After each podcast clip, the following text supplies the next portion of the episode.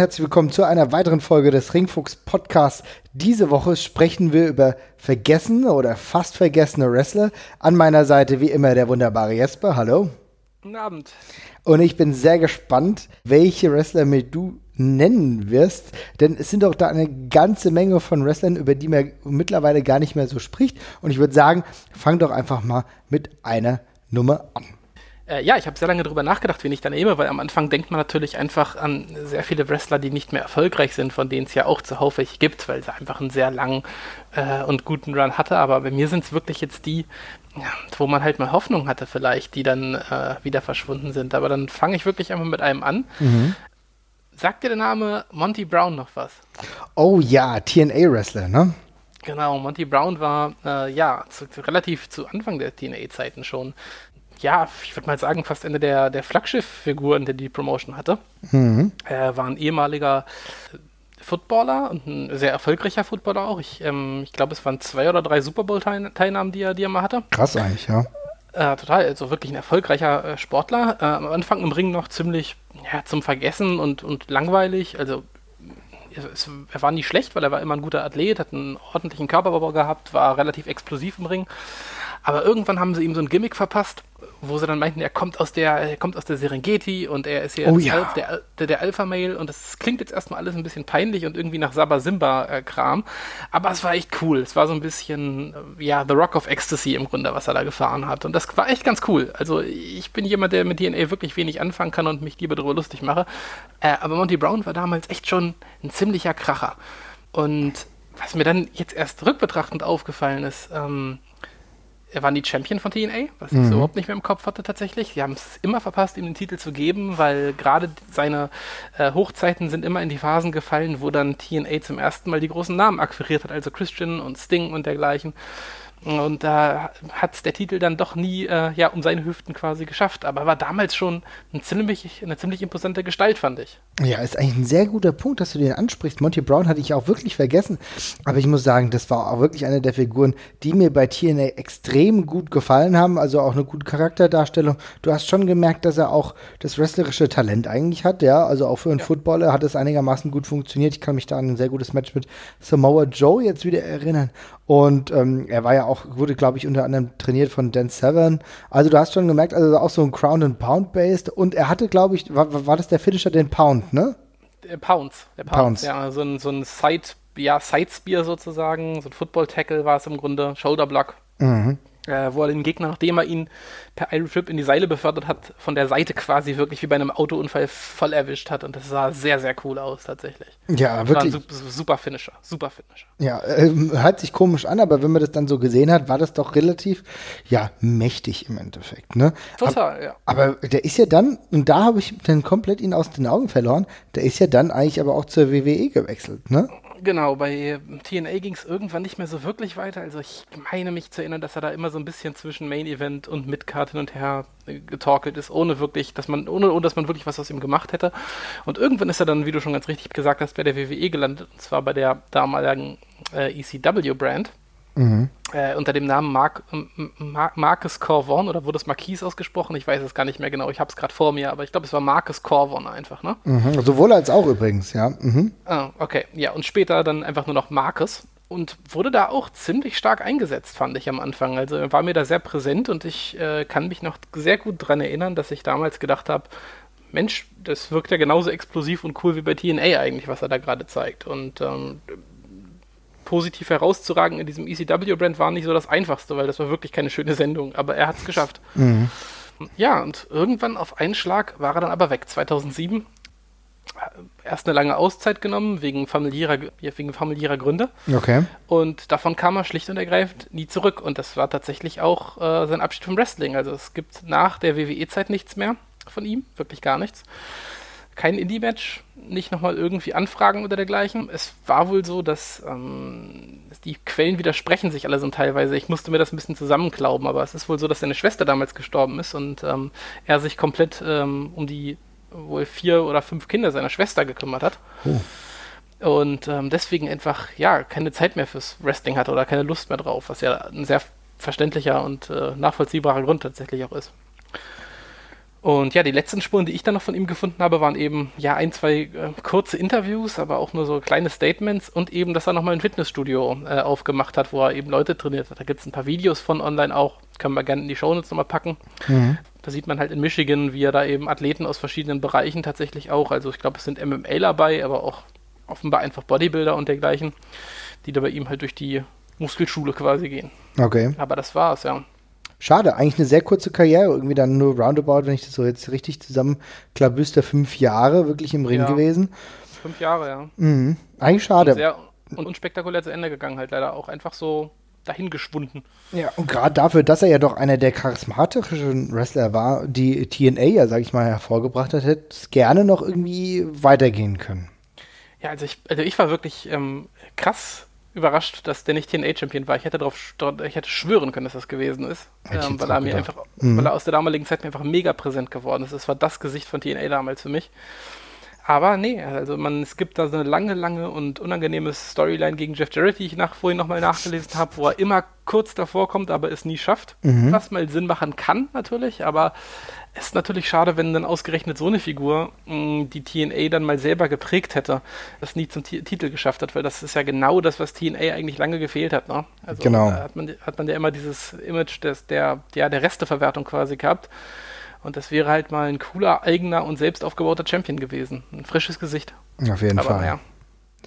Ärgerlich, ärgerlich, ärgerlich, aber trotzdem interessant, dass du ihn jetzt genannt hast. Ich glaube, ja. ich muss mir mal ein paar Promos oder mal ein paar alte äh, YouTube-Videos anschauen ja. von ihm. Ich denke, schadet nicht. Wir hauen da auf jeden Fall was in die Show Notes. Also da sind ein paar tolle Promos bei und ich denke, an den Videos erkennt man auch ganz gut. Das ist ein sehr intensiver Wrestler einfach gewesen. Also ähm, macht Spaß zuzugucken. Mhm. Ja, das ist sowieso auch so ein Punkt. Du hast ja jetzt schon umrissen, wie du halt mittlerweile unbekannte Wrestler definiert hast. Also bei mir ging es auch darum, naja, zumindest nie in irgendeine Hall of Fame gekommen, ja, und irgendwie auch so ein bisschen vom Erdboden verschwunden. Ne? Mhm. Und äh, gerade in diese Richtung äh, geht für mich auch, vielleicht kennst du ihn noch, Tommy Rich. Sagt dir der Name noch was? Oh, Tommy Rich, ja, ja, klar. Auch so ein Wrestler, der früher so äh, bei der NWA war und äh, sogar mal, auch ich glaube nicht für lange Zeit, aber für ein paar Tage sogar den NWA World Heavyweight Titel erhielt, zu einer Zeit, wo das noch eine große Bedeutung hatte. Also er war vier Tage NWA World Champion, hat ihn gegen Harley Race verloren und davor aber auch gewonnen, ne? Ja, genau. Alles klar, interessant. Und ja, jemand, der mir vom Wrestlerischen gar nicht mehr wirklich in Erinnerung war. Ich habe ihn natürlich auch gar nicht durch die NWA-Zeit gekannt, denn das Einzige, wo er mir in Erinnerung war, war bei der ECW. Und zwar da als Teil des FBI. Ja, ganz komische Mischung. Hat er dieses komische The Don-Gimmick gehabt, ne? Oder The mhm. Big Don oder sowas. Äh, ja, das war sehr, sehr seltsam. Hat auch für mich damals nicht so wirklich da reingepasst. Nee, also er wirkte natürlich als Wrestler aus der Zeit gefallen, bei der ECW, die ja zu der Zeit ja auch durchaus modern war. Natürlich mit diesem Big Don Gimmick kann das natürlich passen, wenn du dann halt denkst, okay, der war schon mal NWA World Champion, den müssen wir irgendwie heilig sprechen und er ist der Große, der das Ganze zusammenhält. Aber auch seine, sag ich mal, seine Outings, sein, sein äh, Wrestling da bei der ECW war kaum eine Erwähnung wert, um es mal positiv zu formulieren. Ich sehe übrigens gerade, dass seine Entrance-Themes in Japan von Rio Speedwagon sind, was der blödeste Bandname aller Zeiten ist und die auch furchtbar, ganz furchtbare Musikvideos haben, aber das ist, steht auf einem anderen Blatt. Aber ja, äh, echt, stimmt, also es ist mir auch, der, der, war dann auch wieder völlig weg nach der, nach der ECW-Zeit, ne? Ja, ich meine, er ist auch heute noch teilweise in Indies aktiv. Ich habe jetzt mal ein bisschen nachgeschaut, aber ähm, jetzt auch nicht großartig häufig und verdingt sich wahrscheinlich da irgendwie so ein bisschen seinen Lebensunterhalt. Aber von dieser großen NWA-Karriere, die man ihm wahrscheinlich zugedacht hätte, allein dadurch, dass du ihm zu einer wertvollen Zeit diesen Titel gegeben hast, auch wenn es nur vier Tage waren, aber auch diese vier Tage haben ja doch eine de deutliche Bedeutung, gerade wenn du so gegen Harley Race den Titel mal gewinnen kannst, dann ist es ja schon ein Schritt eigentlich in die Zukunft vorausgedacht, aber der sollte nicht folgen. Mir ist jetzt zum Beispiel auch gar nicht bekannt, ob er großartig tolle WCW-Matches hatte oder so, das ist mir alles, ich habe ihn nur durch die ECW-Zeit kennengelernt und da war er meistens in Multiman-Tag-Matches mit Little Guido und Tracy Smothers den ich ja immer noch ziemlich geil finde, auch ein merkwürdiger mhm. Typ, aber hat für mich viel mehr FBI geprägt als halt ein Tommy Rich, ja.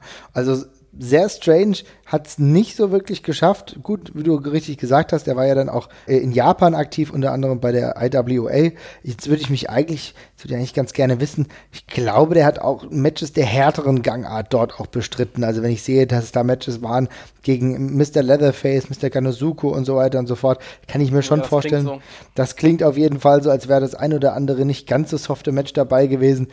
Naja, aber äh, zu der ganz großen Karriere hat es nicht gereicht und von der WWE nie Beachtung erfahren. Ist ja auch nicht äh, ganz häufig, war bis auf ganz kurze Auftritte, ich glaube 96 war ein, für einen Auftritt da, ein Multiman-Tag-Match sehe ich gerade, aber auch ohne großartige Bedeutung. Und äh, ja, selbst bei der WCW waren es keine großartigen Outings und Titel gab es auch bei diesen Ligen nicht. Ja, das ist richtig. Das ist dann eher tatsächlich eine Randnotiz im Wrestling geworden, der gute Tommy Rich. Ja. Ja, dann äh, gib mir noch mal einen weiteren Marvin oder soll ich erstmal wieder? Nö, ich kann eigentlich noch gleich weitermachen. Ja, leg doch mal nach. Ja, und zwar, wenn ich jetzt schon mich in NWA, WCW-Gefilden befinde.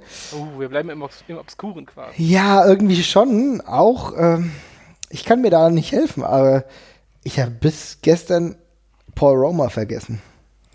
Oh nee, Paul Roma werde ich nie vergessen. Es ist ja die Schande des Horseman Stables. ja, ja, das ist absolut richtig. Schande insofern, weil er einer der absoluten Mitkader war, die irgendwann mal zu den Four Horsemen sich dazugesellten, ne? Ja. Und ansonsten aber nie jemand war, den du großartig im Ring betrachtet hast und hast gemeint, super, geiler Typ, nee, guter Catch, das gefällt mir. Ja, das ist einfach, also Paul Roma war einfach wirklich kein spannender Wrestler. Und nicht nur nicht spannend, sondern auch, ich würde es eigentlich sagen, nicht gut. Also mhm. ich, für jemanden, der so lange dabei war und ähm, in so wichtigen und großen Promotions und mit so guten Leuten zusammengearbeitet hat, ja, da ging er relativ blass raus, würde ich mal behaupten wollen. Das ist genau der Punkt. Denn er hat ja wirklich mit so vielen Leuten zusammengearbeitet, die ihr Mark in der Wrestling-Geschichte einfach gelassen haben. Ne? Also zum mhm. Beispiel, er war ja sogar auch in einem Tag-Team mit, das, da, das war seine Zeit, die mir am eindrücklichsten war, als Pretty Wonderful mit Paul Orndorff zusammen im Tag-Team. Ich glaube, da hat er auch mal einen Titel gehalten.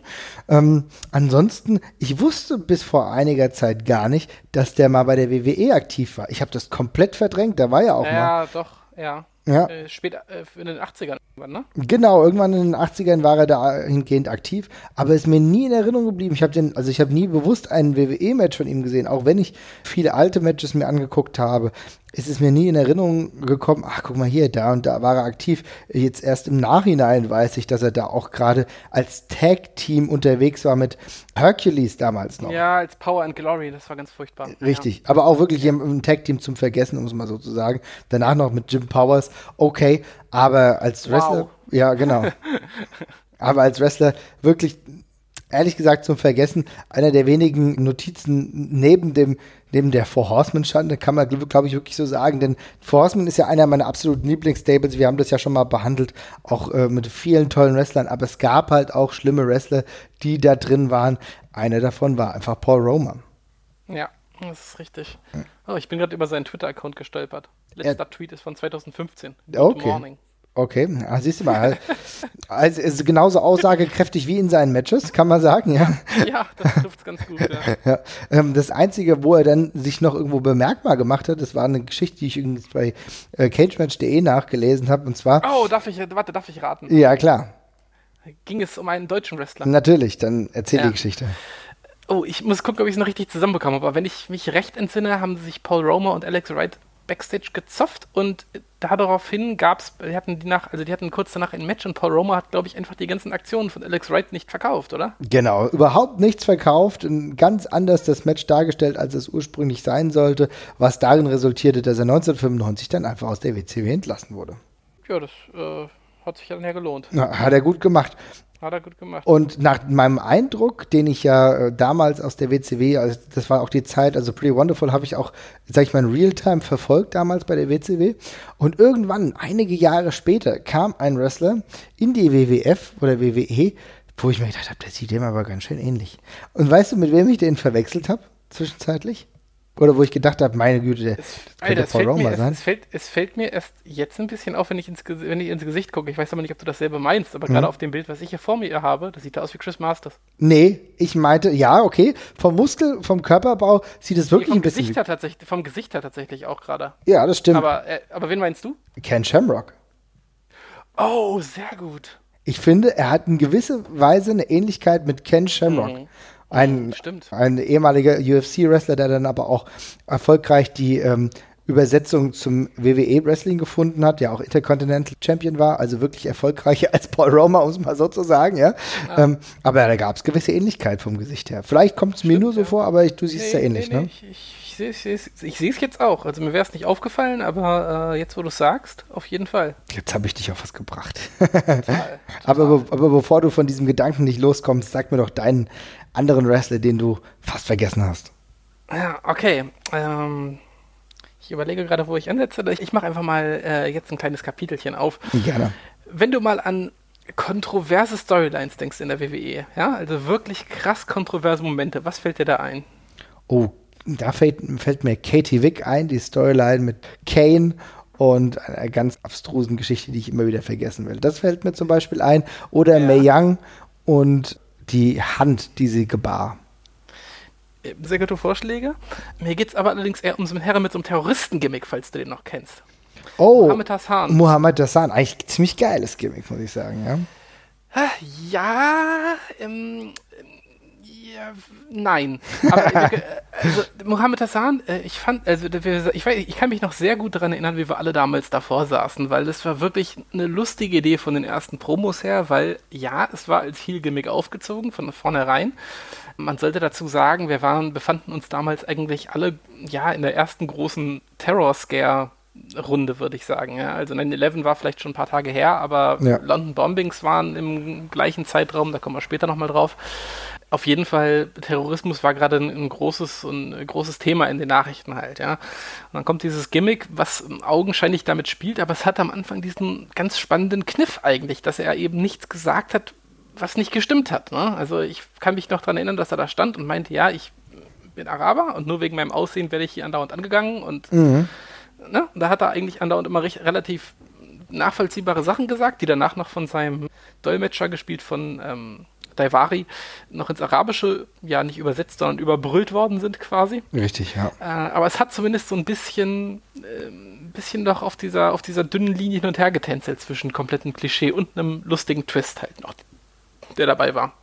Das ist halt nur leider irgendwann ganz schön gekippt. Also ich kann mich da noch erinnern an dieses Match mit dem Undertaker, wo er danach wie ein Märtyrer von maskierten, also vermummten Leuten vom Ring weggetragen worden ist und dergleichen das wurde dann alles schon ein bisschen komisch. Das ist ja, war, war ja so eigentlich die Eskalation dieses ganzen, dieser ganzen Storyline, denn ich fand, bis zu dem Zeitpunkt war das irgendwo grenzwertig, aber noch erträglich. Aber ich glaube, genau das, gerade diese ganze Geschichte mit dem Undertaker, die hat Grenzen gesprengt, oder?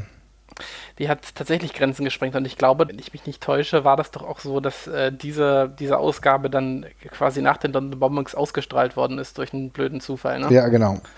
Also das lief irgendwie verzögert damals in UK, glaube ich, das äh, SmackDown und dann, ähm, ja, lief das dann eben direkt nachdem in London, ja, ich weiß nicht mehr, wie viele Menschen gestorben sind bei diesen mm, ziemlich üblen Anschlägen, aber das kam natürlich nicht so gut an. Und dann war es auch sehr, sehr schnell vorbei auf einen Schlag. Also mhm. wirklich mit dieser Sache war, war das Gimmick gegessen eigentlich, ja, trotzdem, äh, du hast ja gesagt, ja, fand sie nicht so gut. Ich muss sagen, ich fand das über weite Strecken sehr, sehr glaubwürdig und das, das war natürlich wirklich der, der Killer, der das Ganze irgendwo beerdigt hat. Aber ansonsten fand ich den Aufbau gar nicht so verkehrt. Ja, es hätte klappen können. Also ich, ich glaube halt nicht daran, dass, dass sie es länger geschafft hätten, diesen, diesen Zwiespalt aufrechtzuerhalten. Das wäre halt so oder so irgendwann gekippt. Ich meine, zu dem Zeitpunkt hat er schon gegen, gegen Hulk Hogan und sowas bei WrestleMania halt gekämpft, was dann halt stumpfe USA gegen Araber äh, Scheiße einfach oh, gewesen ja. ist. Mhm. Und das war schon lange davor. Ähm, aber ja, man hätte auf jeden Fall was draus machen können. Also mit ein bisschen mehr Feingefühl. Sie kriegen es ja heute auch hin, dass sie arabische Charaktere äh, mit ein bisschen mehr Tiefgang ausstatten und eben einfach wie ganz normale Wrestler eben aussehen lassen können. Mhm. Eben mit einem gewissen kulturellen Background. Aber was ich hier ganz spannend fand bei Mohamed Hassan, im Grunde ist es genau wie bei Marcus, bei Marcus Corvin oder Monty Brown. mit diesem besagten Match gegen Undertaker war es vorbei. Also danach gibt es kein Match mehr von dem. Ist echt krass, ne? Also wirklich dann total abrupt die Karriere dann beendet. Auch nach einer unglaublich kurze Karriere. Wie lange war er aktiv? Drei, vier Jahre oder so, ne? Also das war wirklich nicht lange.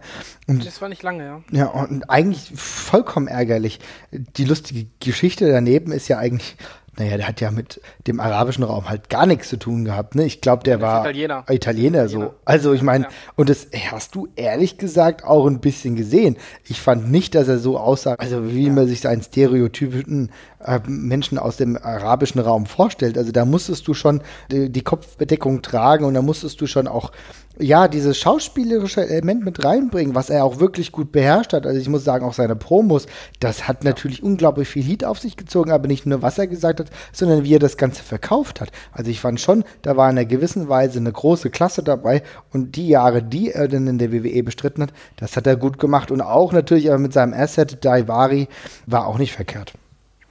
Nee, auf jeden Fall. Da hat er schon ähm, wirklich was Gutes draus gemacht. Also die haben ihn damals auch wohl, also Cornette war wohl ein ziemlicher Fan von ihm. Der hat ja mit ihm bei OV, OVW zusammengearbeitet und ähm, hat da wohl gesehen, dass er eben reden kann. Und darum haben sie ihm dieses Gimmick eben anvertraut. Und das war ja auch sofort eine ziemlich große Verantwortung, die er da übernommen hat.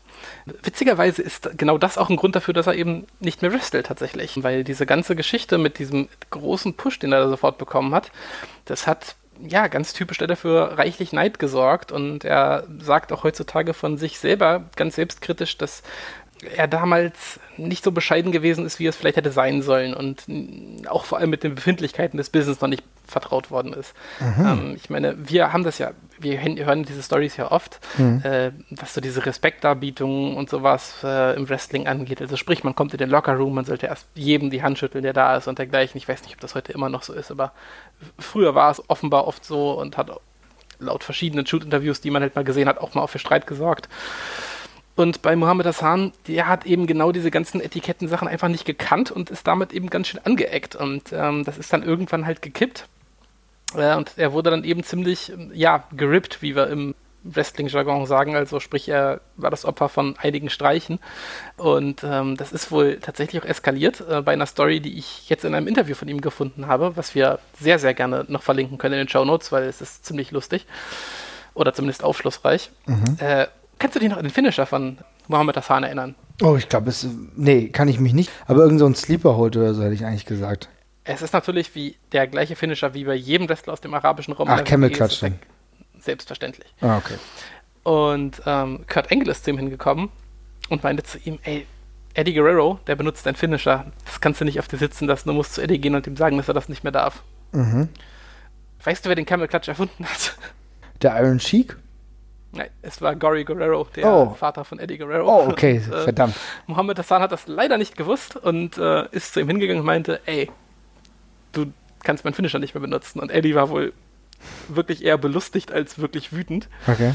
Aber der Rest des Lockerrooms hat es wohl zum Anlass genommen, so eine schöne Wrestlers Court Veranstaltung aufzuziehen, wo ja ein Gericht aus Wrestlern über eine Strafe für den anderen Wrestler quasi urteilt und er musste dann irgendwie für mehrere tausend Dollar Schnaps für den Lockerroom kaufen und dergleichen. Wow, okay. Und ähm, es blieb aber wohl ewig an ihm hängen, die ganze Geschichte. Und ähm, ja, diese ganze Bullying. Äh, Sache hat wohl auch dafür gesorgt, dass er nicht mehr wirklich Lust aufs Wrestling-Business hatte. Irgendwie schade. Also ich muss sagen, so vom Look her Ne, hätte es auch irgendwie ein paar Jahre später ja auch ohne diese ganzen arabischen Stereotypen auch funktioniert in einem ganz anderen Gimmick, hätte ich mir das schon vorstellen können. Und jetzt gerade so ein paar Jahre später, wer weiß, 2009 hätte es auch wieder ganz anders, in einem ganz anderen Level funktioniert, auch wenn er natürlich wahrscheinlich schon ein sehr markantes Gesicht hat und schon sehr eindrücklich. Ja, aber hat sich von dem Wrestling-Business wirklich komplett entfernt, muss man sagen, ne?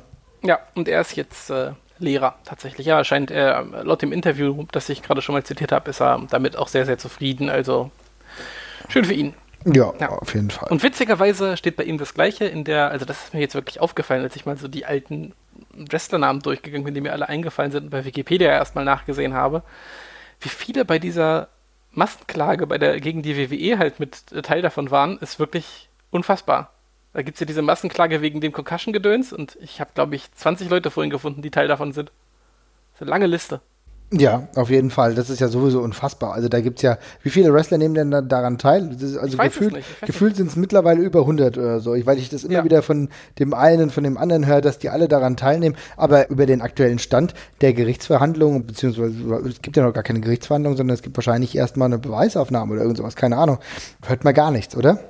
Ja, also ich glaube, das letzte, was ich davon mal gehört habe, war irgendwann im letzten Sommer oder so, aber mhm. seitdem, ja. Okay, ähm, interessant. Ja, dann würde ich gleich mal hier nochmal kurz ansetzen, weil ich habe einen zweiten, der die gleiche Richtung geht, weil wenn wir schon mal bei Stereotypen Ausländern sind, da ja. habe ich noch einen. Es gab mal ein Vorgängermodell zu Rusev quasi. Kannst okay. du dich an den Herrn noch erinnern? Äh, Vorgängermodell zu Rusev ist vielleicht äh, Koslov, Wladimir Koslov. Völlig richtig. Der war äh, ja genauso Russe wie Rusev Russe war. Also mhm. nämlich eigentlich gar nicht. Der kam aus der Ukraine, so wie Rusev eben aus Bulgarien kommt, aber ich meine, wen stört das? War lange, glaube ich, in der, in der, in, in den Farmligen der WWE. Ähm, und kam dann irgendwann eben als ja russische Killermaschine äh, ins Main Roster. Fand ich nie so gut, muss ich ganz ehrlich sagen. Also fand ich wirklich nie überhaupt gut. Okay, ja, auf jeden Fall ging mir ganz genauso. Den habe ich ja. noch gut in Erinnerung, aber wirklich ein Wrestler, der mich nie begeistert hat.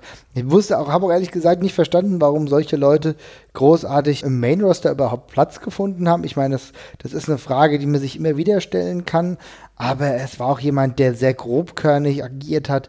Ich weiß um seinen Sambo-Hintergrund, ja, also schon Mixed ja. Martial Arts, das ist mir schon bewusst. Aber ich habe nie das Gefühl gehabt, dass er jemand ist, der, der auch dieses Gefühl fürs Wrestling-Business hat. Also hat mich nicht überzeugt. Ich habe tatsächlich ein bisschen das Gefühl, dass es äh, am Moveset lag, dass er so, dass er so beschissen rüberkam. Okay. Du hast es ja gerade schon angesprochen. Er hat diesen Sambo-Hintergrund und dergleichen. Äh, mit dem wurde er ja auch damals vorgestellt und dergleichen. Aber der hat eigentlich ja im Ring dann einfach nur Leute rumgeschubst die ganze Zeit. Hatte so einen beschwerten, also eine Kopfnuss als Finisher teilweise auch. Und ja, das war alles irgendwie ziemlich lame. Also ich mhm. meine, er war halt groß und also zwei Meter und ich glaube 140 Kilo schwer oder dergleichen. Und dann haben sie eben ihm das typische Big Man Moveset verpasst. Aber da war eigentlich viel mehr hinter. Es ist danach, nach seiner WWE-Karriere, er hat nicht sofort aufgehört, sondern ist zumindest noch kurz ein bisschen rumgetingelt. Mhm. Unter anderem bei Inokis IGF-Promotion. Also Aha, ja, da passt er gut rein. Mhm. Ja, und da hat er eben dann kompletten, also für alle, die es nicht wissen, das ist eine äh, Promotion, die so Mixed Martial Arts mit äh, Wrestling vermischt. Also Shoot Wrestling, kann man, denke ich, sagen. Ähm, ich weiß nicht, ob da auch echte Kämpfe mit drin sind teilweise. Es sind auf jeden Fall auch ganz normale Kickboxer und MMA-Kämpfer dabei, die da mit antreten aber eben auch Wrestler und da hat er eine sehr, sehr gute Figur gemacht. Ich habe mir da vorher noch mal ein, zwei Matches von angesehen, die sind auch alle schön knackig kurz, also immer so fünf, sechs, sieben Minuten. Die orientieren sich dann eher so an MMA-Länge und da passt er echt cool rein und da zeigt er eben auch diesen Sambo-Hintergrund. Hat eine ganz andere Art, in diese Kämpfe reinzugehen und wirkt da super, super glaubwürdig. Mhm. Aber das hat er eben in der WWE nie zeigen dürfen oder können. Ja für mich ist er ein bisschen Opfer geworden der ganzen Angelegenheit, dass sein böser Mann-Gimmick dann irgendwann auch vorbei war. Ich meine, er konnte hier wunderbar grimmig gucken. Und wie so oft wurde er dann ja aber so ein Comedy-Tag-Team gesteckt. Ich glaube, mit Santino Marella zwischenzeitlich. Ganz viel, ja. Und das war für mich echt hochnotpeinlich, denn natürlich ist es ein Bösewicht, aber mir ging diese, ja, verwussten wir ihn mit Santino Marella, scheiße, um es mal so zu sagen, das ist, da war er nicht das einzige Opfer, das ist ja mehrfach passiert. Spätestens dann war es komplett K.O. Und dann hat es auch keinen Spaß mehr gemacht. Es war einfach nur noch, nur noch nervig. Ja, das sehe ich auch so. Das war ganz furchtbar stereotypes Haha-Gimmick, einfach nur von zwei, ja, Ausländer-Wrestlern halt quasi. Mhm. Der eine eben der Macho Dummy-Italiener und der andere der große böse Russe, der dann eben nicht mehr böse war. Das war der Gag. Ach, ja, schwer zu ertragen. Ja, schwer zu ertragen, muss man sagen. Aber immerhin hat er einige Male um den Tag Team Title gekämpft und äh, war auch mal Tag Team Champion, ja, und das auch so für eine ganze Zeit lang, ich glaube zwei, knapp zwei, drei Monate. Also muss man sagen, zumindest einen kleinen Erfolg gehabt mit Santino Marella, trotz dieses komischen Comedy-Gimmicks. Ich hätte mir da schon erhofft, dass man da vielleicht mal ein bisschen mehr Charaktertiefe mit reinbringt und nicht immer auf dieses Not-Spaß-Gimmick umstellt. Aber gut, WWE ist halt auch leider nicht immer so kreativ, wie man sich das manchmal erhofft, ne? Ja, So richtig. Ja, ist, ich habe nicht so wirklich herausgefunden, was er heute macht. Also er spielt in ein paar aktuellen Filmen mit, aber das sind, ich habe irgendwie so zwei oder drei Filme in den letzten drei, vier Jahren gefunden. Das war jetzt also nicht so wahnsinnig viel. Mhm. Hat jetzt noch so eine komische Produktionsfirma, die äh, irgendwas mit Medien macht. Äh, die Webseite ist ganz, ganz, ganz grauenvoll. Oh Gott, ist es äh, noch, ja, okay, aber es ist keine Beep World Seite. also es sieht ungefähr fast so aus, aber das mhm. Schlimme ist, dass es die Firma erst seit 2014 oder so gibt. Darum frage ich mich, wie man auf so eine Webseite kommt aber ja. Ähm, ja, aber er hat jetzt einen sehr coolen Bart, also das spricht für ihn. Ja, das klingt doch schon mal gar nicht so schlecht, ja. Also ich kann mir ja. ihn auch wirklich gut mit Bart vorstellen.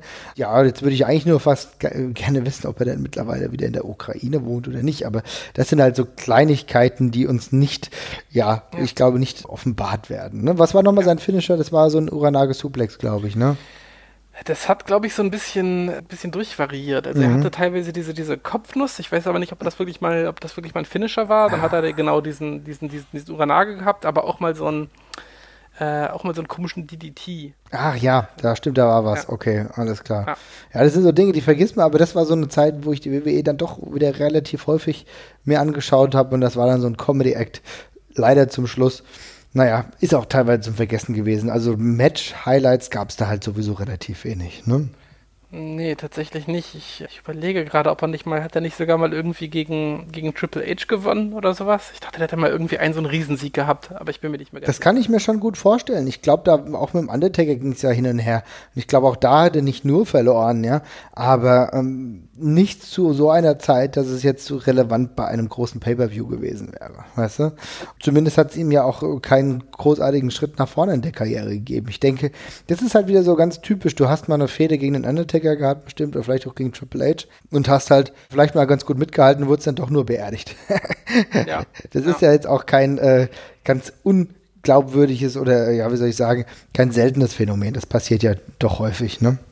Ja, es war auf jeden Fall nichts lang, langwährendes bei, das ist richtig. Ja, naja, gut. Ansonsten fällt mir ein, jetzt auch wieder eine WWE-Personalie, Maven. Oh Gott, völlig vergessen. Siehst du? Also habe ich genau das getroffen, was heute das Programm ist. Und zwar Maven, der war früher der, oder war der allererste Sieger von Tough Enough. Tough Enough kennt man ja vielleicht heute noch, das ist diese Serie der WWE, diese Reality-Serie, wo Leute gesucht werden, die Wrestler werden wollen, dementsprechend ausgebildet werden. Und er kam damals, glaube ich, als Grundschullehrer zur WWE und hat sich da probiert war dann ja auch einige Jahre aktiv, ist mehrfacher Hardcore-Champion gewesen. Und ich muss sagen, mich hat er ja immer so ein bisschen an äh, The Rock erinnert. Ja, also auch so von, ja, auch keine Haare gehabt und hatte aber trotzdem stark akzentuierte Augenbrauen gehabt und hat eigentlich einen richtig ordentlichen Look gehabt, hat es aber nicht so wirklich geschafft, um den Erfolg weiter herauszutragen, weiter von dem Hardcore-Titel, vielleicht neue Gefilde, Intercontinental-Title und so weiter und so fort, war einige Jahre da, aber auch so ein bisschen teilweise eher als Comedy-Act. Ja, irgendwie würde vielleicht sagen, eine unglückliche Geschichte. Allerdings muss ich auch sagen, der Gimmickname Maven als Alleinstellungsmerkmal war jetzt auch nicht so glücklich. Hat mich jetzt nicht so überzeugt, bis auf das ein oder andere lustige Hardcore-Match. Ja, aber ich fand den Anfang echt ganz vielversprechend, muss ich sagen. Also das ist schon, äh, ja, ich, also für so, einen, für so einen gecasteten Wrestler fand ich den zeitweise ganz cool und ich fand, der war an der Anfangszeit auch echt ganz spannend gebuckt. Er hat ja noch diese Sache mit dem Undertaker gehabt beim Royal Rumble, ne? Mhm. Und da waren schon, also der, der Anfang wirkte relativ durchdacht, fand ich. Ja. Kann man so aber, sagen, definitiv. Also der Anfang war klar. definitiv nicht schlecht, ja. Hm. Ja, aber irgendwann ist es dann halt, irgendwann ist es eingeschlafen. Aber das Entrance-Theme war sehr cool. Was war das nochmal? Das Nee, ich kann es jetzt nicht singen, aber es war, äh, es war so, ein, es war so ziemlich, es, es, ging mit so einem coolen Gitarrenriff los und hatte einen ziemlich hohen Wiedererkennungswert. Ja, genau. Ah, das war von der Band Big Mother Truster. Tattoo hieß das Theme. Werden wir, den werden wir natürlich auch in die Shownotes hängen. Stimmt, aber du hast vollkommen recht. Ich glaube, das könnte übrigens auch damals von, ja, Tough Enough vielleicht bestimmt auch eine. Ach du Scheiße, Big Mother sein. Truster ist Mercy Drive. Oh, siehst du mal. Also gar nicht so verkehrt, will ich sagen. Nein, haben auch Randy Ortons Theme gemacht damals. Mhm, siehst du, also hätte, hätte schlimmer laufen können, ja. ja. ja. war ja auch relativ schnell dann ja auch im Hauptprogramm, also gegen andere spätere Tough Enough Gewinner, will ich mal meinen, die länger gebraucht haben, war er relativ früh dann im Hauptprogramm, hat ja auch sogar mal einen Title-Shot bekommen gegen Chris Jericho damals, auch wenn es eher schnell ging. Also wurde schon ganz gut implementiert in das Hauptprogramm. Zur ganz großen Karriere hat es nicht gereicht. Ich glaube, 2007 war dann auch Schluss. Wüsste gar nicht, ich glaube, der Vertrag wurde dann gar nicht verlängert. Und äh, das Einzige, was wir in der letzten Zeit einfach von ihm gehört haben, was jetzt aber auch schon zum Glück ein paar Jahre her ist, ist, dass er einen Drogenentzug äh, hinter sich gebracht hat, nachdem er ja auch mal aufgefunden wurde mit äh, Drogen. Ich glaube, der wurde mal verhaftet. Die WWE hatte diesen Drogenentzug dann bezahlt. Das ist ja so ein Deal, den die WWE allen ehemaligen WWE-Wrestlern anbietet. Finde ich auch eine richtig gute Angelegenheit. Aber ansonsten äh, tritt er heutzutage hier nur noch sehr sporadisch auf. Ich habe jetzt letztens gesehen, es gab noch 2016 ein Match, wo er aufgetreten ist, aber ansonsten nicht mehr großartig im Wrestling aktiv. Aber wie fast jeder WWE-Wrestler war auch er irgendwann nochmal bei Impact. War das im Fernsehen auch oder war das einfach nur irgendwie mal so ein Dark Match? Also ich habe das Gefühl gehabt, ich habe ich hab ihn nie wirklich gesehen, ja. Ich glaube, es gab nur ein Event, was auch mal übertragen wurde, ansonsten waren das alles House-Shows. Ich würde mich jetzt nicht wundern, wenn das alles auch so vielleicht in seiner Gegend war. Aber es hat jetzt nie dazu gereicht, dass er jetzt großartig ähm, in den Shows präsent war. Es war auch, glaube ich, nur für einen relativ kurzen Zeitraum. Ja. Aber trotzdem ist es ja so oft so der Fall, dass äh, der ein oder andere ehemalige WWE-Wrestler dann halt nochmal bei TNA übersattelt. Das ist wirklich keine Seltenheit, ja. Wir sollten bei Maven übrigens noch erwähnen, dass er wirklich einen richtig, richtig coolen Dropkick hatte. Einen verboten guten Dropkick für jemanden, der da gerade erst neu im Business war. Ich fand sowieso, dass seine Athletik richtig ordentlich war. Also ich würde auch sagen, man hatte zu der Zeit nicht den falschen gecastet. Dass es halt grundsätzlich nicht hundertprozentig funktioniert hat, da sind äußere Umstände auch dabei, die kann ich gar nicht genau erklären. Ich weiß ehrlich gesagt nicht, warum es nicht funktioniert hat, denn ich finde, aus rein subjektiver Sicht hat er auch das Stück Charisma gehabt. Man hätte halt einfach ihm mehr Charaktertiefe verleihen müssen. Ich glaube, da gab es einfach auch nicht die Leute, die wussten, wie sie die, ihn in Storylines einbinden, vielleicht auch mal ein bisschen äh, dunkler gestalten, vielleicht äh, Heal-Gimmicks besser ausarbeiten. Also da hätte man mehr machen müssen, ja. Aber er blieb halt so oberflächlich und das hat ihm, glaube ich, sehr geschadet. Ja, stimme ich zu. Genau. Ein weiterer Wrestler, aber diesmal nicht von der WWE, war Scotty Wick, aka Sick Boy, also Teil des Ravens Flock. Ein Wrestler, den man gerne vergessen kann. Und ich glaube, du hattest ihn auch vergessen, oder? Ja, wenn ich, also ich, ich kann mich, ich kann mich, nein, ich kann mich an Sick Boy aus der WCW erinnern. Ich weiß bloß nicht, äh, ob man den noch den du als irgendwas anderes kannte. Nee, oder? Nee. Also Sick Boy war in der Tat zur größten Zeit seiner Wrestling-Schaffenskraft in der WCW aktiv und da auch wirklich Teil des Ravens Flock. Ich frage mich heute noch, warum er Sick Boy hieß. Ich kann mir das nicht mehr erklären. Auch wenn ich den Ravens Flock ziemlich cool fand. Sollte er nicht auch einer der Drogensüchtigen quasi sein? Das wurde doch anderen so ein bisschen angedeutet. Ich meine, Billy Kidman hatte doch auch sein äh, Fixer-Gimmick. Ja, im Endeffekt schon. Aber es war trotzdem, also ich meine, ich muss sagen, ich fand den Ravens Vlog ganz cool für so softe Verhältnisse, wie das die BCW damals gemacht hat. Aber auch die sahen alle viel zu fit aus, ja. Dafür, dass ja. sie wirklich Drogensüchtige waren, ja. Sehr motivierte Drogensüchtige, auch sowas. ja, auf jeden Fall, auf, auf jeden Fall, ja. Also da waren, das war das Ravens Nest der ECW schon nochmal ein Stück weit anders auch daran ja angelehnt. Aber Sick Boy, einer der Leute, die mir nie als Wrestler großartig in Erinnerung waren, aber trotzdem auch einen ordentlichen Körper hatten. Und was ich im Nachhinein noch rausgefunden habe, nicht, dass ich das äh, von vornherein gewusst habe, ist, dass er Jahre später ja immer noch bei der WWF angestellt war und zwar dort im äh, Developmental-Bereich gearbeitet hat, aber nie seine Anstellung gefunden hat, um in den Main-Shows aktiv zu werden. Oh, warte mal, da klingelt jetzt gerade was bei mir. Und zwar? War, der, war nicht, war nicht, war nicht Sickboy mal im Gespräch irgendwie bei dem vorhin angesprochenen Katie Wick-Engel teilzunehmen? Oh, ich habe ehrlich gesagt keine Ahnung. Vom Nachnamen Och, könnte es mal, passen. Warte, ja? ja, warte. Ja, ja, ja, ja. Okay. Tatsächlich, äh, ja.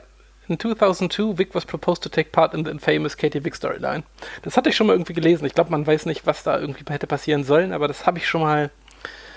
Ja, okay. gutes, ja, gut für ihn, dass es nicht geklappt hat. Ist aber wirklich interessant, ne? Denn ähm, ich hatte mich damals nur gefragt, warum heißt sie Katie Wick? Ja, also ja. die Person, um die es geht. Warum? Aber so hätte das vielleicht ja sogar wirklich irgendwie Sinn gemacht. Hättest du da vielleicht Scotty Wick introduced, einem breiteren Publikum, vielleicht dann in einer Fehde, was weiß ich, gegen Kane, auch wenn es immens absurd gewesen wäre, aber auch damals hat die WWE schon sehr, sehr viele sehr absurde Dinge gemacht. Mich hat es nicht gewundert im Nachhinein. Ne? Ja. Ich muss jetzt dazu sagen, ich äh, kann die Story jetzt gerade nicht bestätigen. Ich habe es jetzt gerade bei Wikipedia nachgesehen. Vielleicht ist es auch kompletter Quatsch. Ähm, es steht hier kein, keine Quelle bei. Aber dann habe ich es da vielleicht auch mal aufgeschnappt. Okay. Ja, gut, aber trotzdem interessant. Der ganzen Sache kann man ja bei zugegebener Zeit nochmal nachgehen, würde ich sagen. Ja. ja. Ein anderer Wrestler, der äh, auch Scotty hieß, ja, und ebenfalls in der Vergessenheit zumindest bei mir geriet, war Scotty Riggs. Sagt dir nichts? AKA Scotty Anton? Ja, ja, ja, natürlich sagt mir das was. Und warum sagt es dir natürlich was? ich will das nicht aussprechen. Doch, sag's auf jeden Fall. Er war bei den American Males. Oh ja, American Males, American Males, American Males. Genau, er war Teil der American Males mit Buff Bagwell zusammen, hielt die World Tag Team Titel der WCW und war ein Wrestler, der ja einen ordentlichen Look hatte, fand ich. Also äh, definitiv ja. jemand, den man in den Ring stellen konnte. Im Ring allerdings war es dann eher so, ja, äh, um es positiv zu formulieren, eher mäßig. Ich kann ich ehrlich gesagt gar nicht mehr so einschätzen. Bei ähm, Ravens Flock hat irgendwie gefühlt nie jemand irgendwas gemacht. Also die ist irgendwie mal, mal alle kurz in den Ring gehüpft oder so. Äh, aber sonst sind mir die alle nicht mehr groß aufgefallen. Aber ähm, auf jeden Fall jetzt kein Wrestler, wo man mit den Ohren schlackert, von dem, was da gezeigt worden ist. Das ist sicherlich richtig. Nee, das sowieso nicht. Zu seiner Zeit im Tag-Team mit Buff Bagwell, ja, ähm, fand ich das auch schwierig, muss ich sagen. Ja. Aber es hat noch ein bisschen Unterhaltungswert gehabt. Also ich habe mir ja damals als Kind diese Tag-Teams äh, angeschaut, die Tag-Team-Szene der WCW, so 95, 96 und fand die American Males damals wirklich lustig und waren auch viele kurze Matches dabei. da hat, das ist ein bisschen gruselig. Ja, da hat Scotty Riggs nicht so wirklich gestört, ja ja auch diese komische, wie wir eben schon angesungen haben, diese komische Entrance-Theme. Mhm. Hat äh, etwas Humoristisches gehabt, um es mal positiv zu formulieren. Beim Ravens Flock ist er mir auch gar nicht großartig aufgefallen. Ja. Also wir können das da, da müssen, okay, das können wir jetzt aber, warte mal, das können wir nicht so stehen lassen. Das ist schon das schlimmste Entrance-Theme äh, der Wrestling-Geschichte, würde ich sagen. Also, ich meine, das ist richtig seltsam ich würde sagen, das nehmen wir als Cliffhanger für die hoffentlich bald erscheinende Folge bezüglich der Themes, okay? Thematisieren ja. wir das dann, okay? Dann thematisieren wir das dann. Das ist wirklich grauenvoll. das ist schon ziemlich schlimm. Aber wir besprechen das zu einer anderen Zeit. Ja, wie gesagt, American Aber es ist wirklich grauenvoll. Ja, das, ja. ich glaube, du solltest es nochmal sagen. Das ist wirklich grauenvoll. okay, okay. Scotty Riggs, aka Scotty Anton in der ECW da hat man dann wirklich gemerkt, dass die ECW zu der Zeit große Probleme hatte, als er zur ECW gewechselt ist, denn da wurde er eigentlich aufgebaut als Contender für die äh, Singles-Titles. Ich glaube, er hatte auch mal ein World-Title-Match, bin mir aber nicht hundertprozentig sicher. Auf jeden Fall hat er relativ. Kann ich mich gar nicht mehr erinnern, das bin ich auch gerade sehr froh drüber. Ja, aber das ist genau die Zeit, äh, die Endzeit der äh, ECW gewesen, wo du schon gemerkt hast, okay, hier geht einiges wirklich so ein bisschen in den Bach runter. Das war die so ja. äh, mit 2000er Zeit, wo zwar Rob Van Dam noch äh, dabei war und auch, glaube ich, er hatte gegen Rob Van Dam auch ein Pay-Per-View-Match. Auch jetzt nicht großartig mit Highlights übersät, aber da hast du schon gemerkt, okay, das geht jetzt hier wenn sie auf Scotty Anton großartig bauen als Singles Wrestler, dann weißt du schon, das könnte vielleicht nicht mehr ganz so lang gehen. War ja, ja im Endeffekt auch der Fall. Ist ein, ist ein, ist ein Zeichen, auf ja. jeden Fall. Was äh, macht er denn heute? Das ist eine gute Frage. Ich weiß gar nicht, Kennst was er heute macht. Ich glaube, nicht mehr aktiv. Nee, ich glaube zuletzt 2009 aktiv gewesen. Zwischenzeitlich aber auch noch mal äh, in Deutschland unterwegs äh, bei der EWP gewesen, uh, unter anderem gegen Christian Eckstein mal gecatcht. Also er weiß auch, wow. wie man in Deutschland den einen oder anderen Back-Suplex vertragen musste oder den German Suplex und so weiter und so fort. Da war er mal kurzzeitig da, aber hat jetzt auch nach 2001 war er dann auch nicht mehr hier. Aber mittlerweile dürfte er, glaube ich, gar nichts mehr machen. Offiziell weiß ich nicht, ob er zurückgetreten ist bei Wrestlern, die lange nicht mehr aktiv sind. Aktuell weiß ich gar nicht mehr, was er überhaupt macht. Hm, ist klar. Gut, dann ja, bring doch noch mal einen, Marvin. Ich bin gerade noch am Sortieren, welchen von meinen ich hier gerade als nächstes nehme und dann hau du doch noch einen raus. Alles klar. Ich gucke jetzt hier noch mal ein bisschen nach. Scotty Riggs ist auf jeden Fall immer noch, um jetzt noch mal bei dem Thema zu verharren, ist auf jeden Fall immer noch Pro Wrestler, so schreibt es zumindest in seinem Twitter-Profil. Ja, wir haben ja mittlerweile die sozialen Netzwerke. Und da postete er relativ kurze Beiträge, die sich meistens dadurch definieren, dass er eine Faust nach vorne streckt. Interessant, interessant. Aber er scheint wirklich noch was mit dem Wrestling zu tun zu haben, wenn vielleicht nicht mehr aktiv im Ring, dann zumindest als Spectator. So, jetzt soll ich den nächsten Wrestler nehmen und da mache ich gleich weiter bei einem WCW-Wrestler und zwar Van Hammer. Du bist einfach nur den, du bist einfach nur Ravens Flock durchgegangen, oder? Nein, war Ra nein, wäre eigentlich eine ganz gute Idee. Aber Van Hammer war aber nicht beim Ravens Flock. Das wäre mir jetzt neu. War Van Hammer auch beim Ravens Flock? Natürlich war Van Hammer beim Ravens Flock. Ach du Scheiße, warum das denn? Das macht ja. Ja, der war, der war relativ am Anfang mit dabei. Ja, du hast vollkommen recht, der war auch beim Ravensburg. Aber das ist jetzt echt kein, das ist jetzt echt keine Absicht, weil mir, Ray, äh, weil mir Van Hammer immer so als Pseudo-Crunch-Gimmick in Erinnerung geblieben ist, der wirklich den Look hatte und sah wirklich ordentlich aus. So hast gedacht, okay, der, der ist vermarktbar, aber im Ring war das immer mega dünn. Mega dünn. Das war mega dünn. Der Typ war, also der hatte die Geschwindigkeit von einer Kontinentalplattenverschiebung. Das war echt so, so langsam. Das ist, eine, das ist wirklich einer der langsamsten Wrestler, die ich kenne. Ja. Das ist halt schade, wenn Wrestler, die vielleicht den Look haben, aber überhaupt nichts haben, um das irgendwie zu bestätigen. Ja, und das ist echt extrem bitter gewesen. Und der war ja aber richtig lange bei der WCW. Also das war jetzt nicht so, als wäre er jetzt mal für ein, zwei Jahre da unterwegs gewesen. Keine Ahnung, ich glaube, der war über ja, fast ein Jahrzehnt bei der WCW. Ist ja auch 2003 dann erst zurückgetreten und äh, war ja später, also in der WCW nach dem Ravens Vlog, du hast vollkommen recht, er war beim Ravens Vlog, war er ja nochmal als Major Stash aktiv. Man mag ist vergessen, ja, aber er war ja Teil dieses Stables Misfits in Action, wenn ich das richtig in Erinnerung habe. Ja, ja, vermutlich. Das klingt gerade sehr plausibel. Ja, und auch Dinge, die man wirklich vergessen kann. ja. Aber wirklich ein Wrestler ohne Highlights. Also das muss man echt sagen, wenn man sich. Ja, ich wusste nicht, was der gemacht hat. Ich weiß nicht, was der die ganze Zeit gemacht hat. Das ist da völlig richtig. Also das trifft sehr gut. Also ja. ich, kann, ich, kann, mich halt an, an, die, an, an die Ravens Flock-Geschichte erinnern, wo mhm. er ich glaube, ich glaube, er hatte dann Loser Leaves Town Match gegen, gegen, gegen Perry Saturn. Das mhm. hat er, mhm. glaube ich, sogar gewonnen und dann wurde, aus dem, wurde einfach aus dem Block geschmissen, weil Raven Perry Saturn trotzdem besser fand. das fasst das eigentlich ganz gut zusammen. ja, es, ist, es trifft wirklich ganz gut. Und äh, für einen Wrestler, der eigentlich Van Hammer, was äh, ist das für ein Gimmick? Was könnte das sein? Natürlich ist Van Hammer, wenn man es schon hört, das könnte natürlich so eine Musikanlehnung gehabt haben. Hatte es auch. Gerade in der Anfangszeit seiner WCW-Karriere war es natürlich ein, ja, Pseudo-Rock-Gimmick. Später wurde es ja eher zum Crunch-Gimmick, aber am Anfang ist er ja auch mit einer Gitarre rumgelaufen.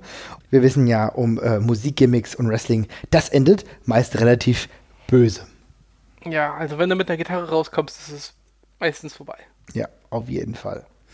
Ich, könnte ich jetzt gerade weitermachen. Soll ich da weitermachen oder willst du was einwerfen? Nee, mach ruhig noch einen. Meine, meine brechen davon alle relativ weit weg, darum mhm. mach, bring du ruhig noch einen. Na gut, und wenn wir nämlich schon bei Musikgimmicks sind, das lässt sich ja nicht vermeiden, ja, muss ich auch peinliche Rap-Gimmicks mal wieder in den Raum werfen. Das ist gar, das sollte jetzt eigentlich keine Gimmick-Folge werden, aber manchmal ist es einfach so. Kennst du noch PN News? Ey, krass, du, deine ganze äh, Erzählweise hätte jetzt auch auf was ganz anderes hinsteuern können. Aber äh, ja, PN News kenne ich noch. Natürlich kenne ich PN News noch. PN News kommt aus, also wohnt in meiner, oder hat eine ganze Weile in meiner Heimatstadt gewohnt. Ja, das klingt jetzt merkwürdig, aber warum denn? Aber den kennt man doch nicht unter diesem Namen.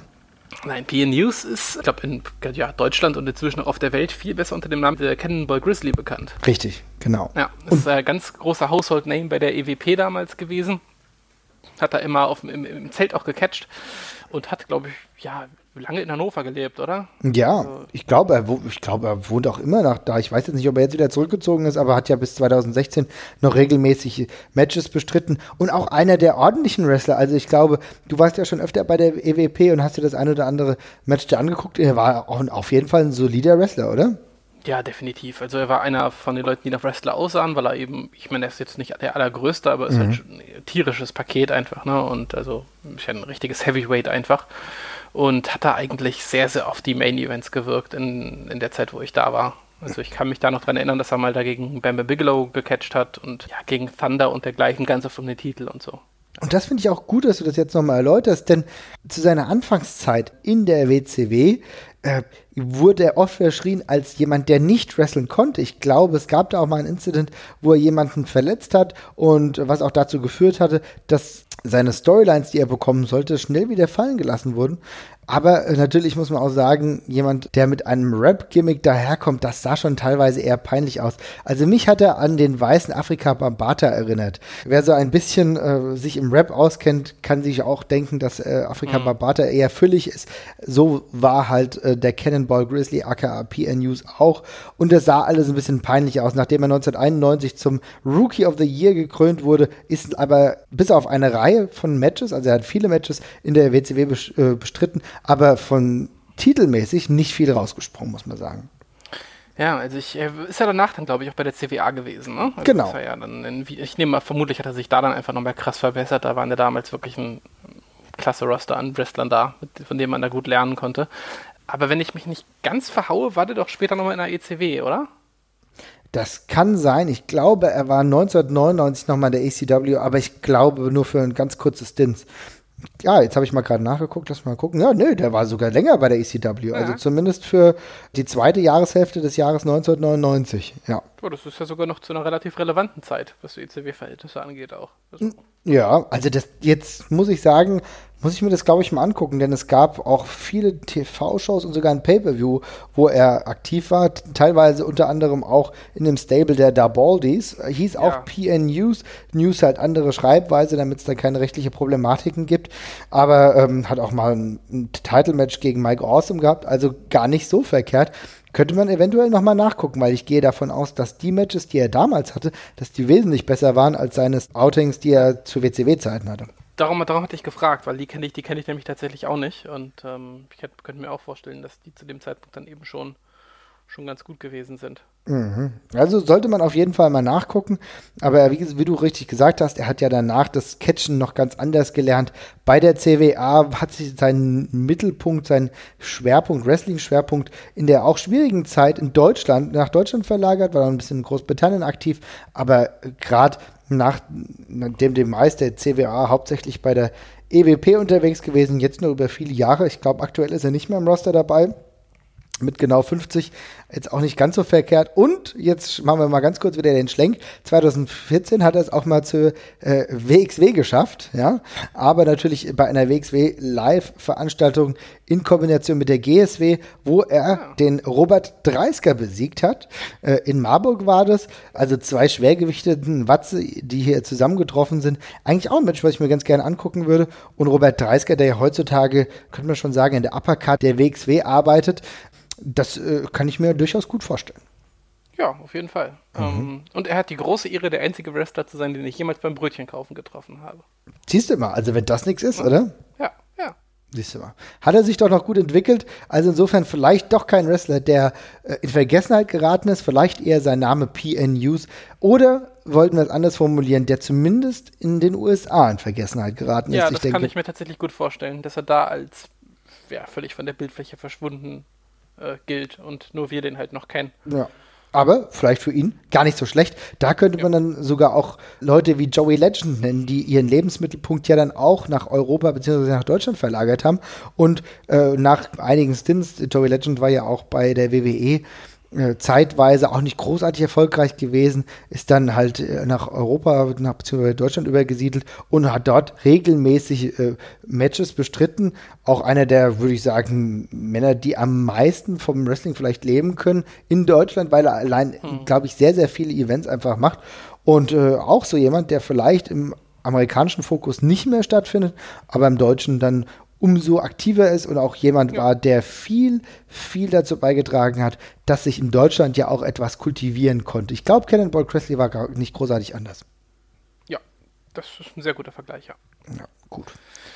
Okay, dann äh, mache ich noch mal einen, ne? Mhm, gerne.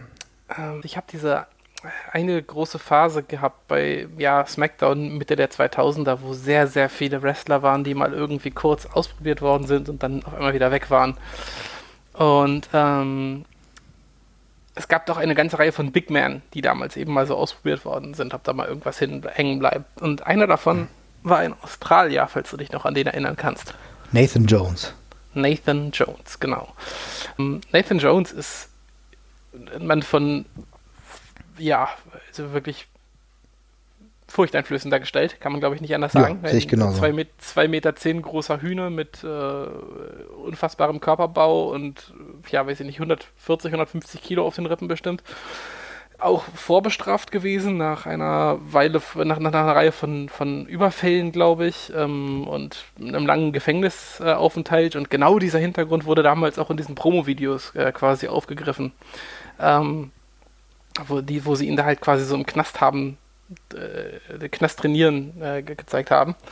Ähm, und ja, dann kam halt irgendwann dieser riesige Typ nach einigen vielen, also nach einigen Promo-Videos auch tatsächlich in die WWE mit so einem Hannibal Lecter inspirierten Gimmick, würde ich mal sagen. Also er hatte schon äh, was sehr Psychopathenhaftes. Oh ja. Mhm. Ja, und dann kam nichts mehr. Ja, es ist mir sehr merkwürdig, ne? So ein 2,8 Meter acht Mann, der ja auch interessante Promos bekommen hat. Also ich muss sagen, die haben mich zu der Zeit schon, also diese Ankündigungsvideos, die haben mich schon gefesselt. Also total. Das haben die richtig gut gemacht. Leider äh, umso trauriger, dass danach nicht mehr wirklich viel gekommen ist. Ne? Also hat er eine Storyline überhaupt gehabt? Ich kann mich an gar keine wirklich ja, wichtige doch, erinnern. Ja. ja, es war also gleich die erste Storyline zeigt aber schon mal, wohin die Reise geht. Er hatte gleich am Anfang ein Programm mit dem Undertaker Mhm. Oder hätte es viel mehr bekommen sollen. Und äh, dann hat man aber eben relativ schnell die kalte, äh, kalte Füße bekommen, als man sich überlegt hat, na, wie sieht dann ein Match zwischen dem Undertaker und Nathan Jones vermutlich aus? Und ich nehme an, da hatten sie dann alle Giant Gonzalez Flashbacks und haben sich dann dazu entschlossen, das lieber doch nicht zu machen. Wo es dann eine, äh, ja, so eine ganz halbgare Lösung gab, dass Nathan Jones und der Undertaker quasi ein Tag Team Match gegen Adrian und Big Show hatten bei WrestleMania. Oh und, oh ja, oh ja. Kurz vor knapp wurde er sogar aus dem Match sogar noch rausgezogen, weil sie eben äh, ja offenbar sich nicht sicher waren, dass er dieses Match gut genug wirken kann. Er hat dann irgendwie eingegriffen und dann wurde er aber auch sofort wieder in eine Farmliga zurückgeschickt. Das ist schon interessant, ne? Aber man muss auch hier ja sagen, dass im Gegensatz zu, zu vielen anderen originär von der WWE gefunden wurden, war das ja hier nicht der Fall, ne? Denn ich glaube, Nathan Jones war jemand, der erst anderen Wrestlern aufgefallen ist. Ich, ich glaube sogar Jeff Jarrett dürfte einer der Entdecker gewesen sein. Ne? Mm, da war was, ja. Ja, und ähm, er hat ja dann lang, oder nicht lange, lang ist immer relativ im Wrestling-Kontext, aber er hat ja ursprünglich zuerst dann bei der WWA gewrestelt. Das ist ah, ja eine. Ja, das, ja. Genau. Stimmt, du hast völlig recht. Das ist die World Wrestling All-Stars gewesen, eigentlich eine Manchester-basierte äh, Liga, die eigentlich zum, sich zum Ziel gesetzt hat, eine Kulmination verschiedener ehemaliger Stars auf die Karte zu bringen und dann mehr oder weniger interessante Matches zu kreieren. Das sah dann zwischenzeitlich so aus, dass in einem Tables-Match Norman Smiley gegen Crowbar äh, gecatcht hat oder im Main-Event äh, Brian Christopher gegen, äh, mit dem Road Dog gegen Jeff Jarrett und Scott Steiner gewrestelt hat. Also man merkt, da wurde da die ehemalige WCW ein bisschen verwurstet. Ja. Ähm, auch teilweise. Muss ich aber ganz kurz korrigieren. Das, ja. äh, war keine, das war keine Manchester Promotion. Die ähm, Promotion, die war tatsächlich in Australien, was auch, glaube ich, der Grund dafür war, dass äh, ja, Nathan du hast vollkommen recht. ist. Äh, da kommen wir nämlich gleich zum nächsten Problem. Also es ist generell komisch, wenn man halt einen Wrestler so in die Main-Shows schmeißt und dann merkt, okay, der kann gar nicht catchen. Ähm, aber die WWE wollte das eigentlich noch viel schneller machen. Und das ging am Anfang nicht, weil Nathan Jones nicht ausreisen durfte. Daran erinnere ich mich noch. Ach was, okay, krass. Ja, ja. wegen der Vorstrafe hat er kein Visum, Visum bekommen. Hm. Und ähm, ja. Und genau. dann hat es alles ein Weilchen gedauert, ne? War ja dann zwischenzeitlich auch gedauert. anderweitig unterwegs. Auch bei, bei Zero One war er dann auch noch aktiv. Da kann ich mich an das eine oder andere Match erinnern, wo er um den damaligen Intercontinental Tag Team Title gekämpft hat. Ein ehemaliger anderer WWE-Wrestler war ja nämlich auch dabei, John Heidenreich. Oh Gott. Heiden, Heidenreich wo auch mal gegen den Predator gekämpft hat. Also das war eine Zeit, in der bei Zero One extrem viele amerikanische Wrestler aktiv waren. Ja, da gab es ja auch äh, Zeiten, wo es mehr war, wo es weniger war, wo Steve Corino auch sehr präsent war, auch den Titel dort gehalten hat und so weiter und so fort. Aber er hat auch mal ein World Title, NWA World Title Match gehabt äh, gegen Shinya Hashimoto. Also er hat wirklich gegen Leute gewrestelt, wo man sagen muss, kann man den Hut vorziehen. Aber es hat seiner Wrestling-Karriere nicht wirklich geholfen. 2003 dürfte dann noch Schluss gewesen sein, wenn ich das so richtig in Erinnerung habe. Ne? Ja, also 2003 war es in der WWE vorbei, danach halt noch ein paar sporadische Auftritte. Mhm. Ähm, ja, aber da kam nicht mehr viel. Wo er hingegen dann ja Erfolg gefunden hat, ist ja tatsächlich das Filmgeschäft. Ähm, ich kann mich erinnern, dass er sehr kurz danach hier in Troja zu sehen war. Mm. In einer relativ großen Szene, wo er dann von äh, Brad Pitt aka Achilles abgestochen worden ist. Und ja, neulich war er in, zu sehen in äh, dem ziemlich guten Mad Max Fury Road tatsächlich auch. Ach was. Hatte auch eine sehr, eine relativ prominente Rolle tatsächlich. Also ziemlich viel Screentime fand ich. Und äh, ja, spielte einen Herrn namens Rictus Erectus. Geiler Name. total, total. Auch, auch, sehr guter Film, kann man sich wirklich gut angucken. Und äh, mhm. ja. Hätte ich nicht gesagt, dass du das sagst, aber dann werde ich mir das vielleicht wirklich mal anschauen, ja, nachdem also ich war, ich war, ich war, ich war von dem Film sehr positiv überrascht. Ich mag, ich mag die alten Mad Max-Streifen ganz gerne und ich habe hier absolut nichts erwartet und das war ein echt lustiger und kurzweiliger Film. Also mhm. Also hat ja aber auch äh, durch die Bank extrem gute Kritiken gekriegt. Ich glaube, der steht auch bei IMDb immer noch saugut da. Ach was, echt? Okay. Ja, ja. Nur dann werde ich da vielleicht doch mal reingucken. Mir war nur bekannt, dass er mal bei Tekken, der Verfilmung von Tekken aktiv war. Oh, und Gott, das ja, muss ja nicht wirklich, das muss ja nicht wirklich äh, ein Qualitätsurteil sein. Oh Gott, da war er, da war ich, da war er dabei? Ja, da war er gar dabei. Nicht. Oh Gott, oh Gott, oh Gott, oh Gott, oh Gott. Hm, naja. Bei Conan hat er auch mitgespielt. Ah, siehst du äh, ja, und bei Asterix. Aber ja. Mhm, mhm. Gut, jetzt Aber haben wir so viele männliche Wrestler behandelt, da würde ich sagen, kommen wir doch mal zu einer Frau. Was hältst du denn davon? Oh ja, da bin ich gespannt. Katie Leah Burchell, aka Nikita. Oh ja, schade, schade, schade, schade. Ich danke dir, dass du diese Ausführung schon in die richtige Richtung treibst, denn ja. ich muss echt sagen, Katie Leah Burchell, die wir ja natürlich auch aus Deutschland aus, als Nikita kennen, die ja unter anderem bei der NRWA aktiv war, also das heißt, die äh, unter anderem in Uelzen gekämpft hat und so weiter und so fort, also eher im Norden Deutschlands aktiv war, ähm, die war immer eine ordentliche Wrestlerin. Ja, auch geboren in äh, Hamburg, glaube ich, ne? Oder? Ich glaube in Lüneburg geboren. Ah, also, Lüneburg, stimmt, Lüneburg, was, du hast völlig recht, ja. Genau. Also auf jeden Fall in Deutschland geboren, spricht auch sehr gut Deutsch, war mal eine lustige Kiste. Ich kann mich erinnern an die Anfangszeit, als ich zum ersten Mal so im Euro-Wrestling unterwegs war, bin ich ja mit Josie öfter auch mal zur NAWA gefahren. Ich glaube, da war so eine Situation, wo er über sie gesprochen hat, weil er sie auch relativ attraktiv fand. Und das hat sie dann mitbekommen. Also ich glaube, da gab, da war irgendeine Szene. Also das habe ich irgendwie im Kopf. Aber auch, also ein sehr sehr charmante Person damals schon und jemand, der ich auch absolut zugetraut habe, dass sie im amerikanischen Wrestling aktiv und auch präsent sein kann. Sie ist ja dann zur WWE dann gegangen, hat mich auch damals sehr gefreut, war ja doch eine der ersten Wrestlerinnen äh, aus dem europäischen Bereich, die denn die Übersetzung geschafft haben. Aber da war das irgendwie alles sehr, sehr merkwürdig. Sie war dann die Gimmick-Schwester äh, von ähm, Birchall, Paul Birchall hieß er, glaube ich, ne? Paul Bircher, ja. Ja, dem, äh, dem Menschen, der ein piratenähnliches Gimmick hatte, ein Gimmick wie Jack Sparrow, um es mal so zu sagen. Und das war keine großartige Auszeichnung. Nee, wir haben uns damals alle doppelt und dreifach geärgert, weil Paul Birchall damals als Wrestler sehr gehypt worden ist und wir uns eigentlich alle darauf gefreut hatten, dass aus dem was wird und dazu Katie Lee eben auch noch cool war. Und dann waren eben irgendwie zwei Leute so komisch verschwendet. Aber ja, ich hatte mich damals auch sehr, sehr drüber gefreut, dass sie es in die WWE geschafft hatte. Ich fand sie auch richtig, richtig cool. Ähm, und finde nicht, dass sie es so viel äh, ja, geschafft hat, wie sie es verdient gehabt hätte. Also hat nicht die Recognition, die sie, die sie, die sie hätte haben können. Müssen wir da vielleicht sagen, dass es einfach eine schwierige Zeit war? Oder? Ist, ist absolut, ja, natürlich. Es ist, auch, es ist auch der Zeit geschuldet. Ich meine, du konntest in der WWE als Frau damals bedingt viel machen. Einfach nur. Mhm. Ist halt so. Aber es ist halt schon schade. Es ja. ist wirklich schade. Und da ist es dann teilweise sogar besser gewesen, dass sie dann noch mal bei TNA aktiv war. Also das ist jetzt ganz selten, dass man sowas sagt, aber da war das ja, ich glaube, da hat sie ja auch noch mal einen Teil ihrer Karriere verbracht, hat ja da auch den Knockout-Titel gewonnen, wenn ich das richtig in Erinnerung habe. Und das ist ja schon mal nicht ganz so verkehrt, äh, weil zu der Zeit war die äh, Women's Division bei Impact ja wirklich richtig gut. Also da gab es Madison Rain oder auch ja, Rosita, also viele andere, äh, Tara, Velvet Sky und so weiter und so fort, Angelina Love. Also auch, ja, Angelina Love ist jetzt nicht so die äh, beste Wrestlerin, aber Mickey James. Da gab es auch wirklich Competition zu der Zeit und sie war da heftig aktiv, damals als Winter aufgetreten. Das hat dann ein Stück weit besser funktioniert, ne? Ja, ja, auf jeden Fall.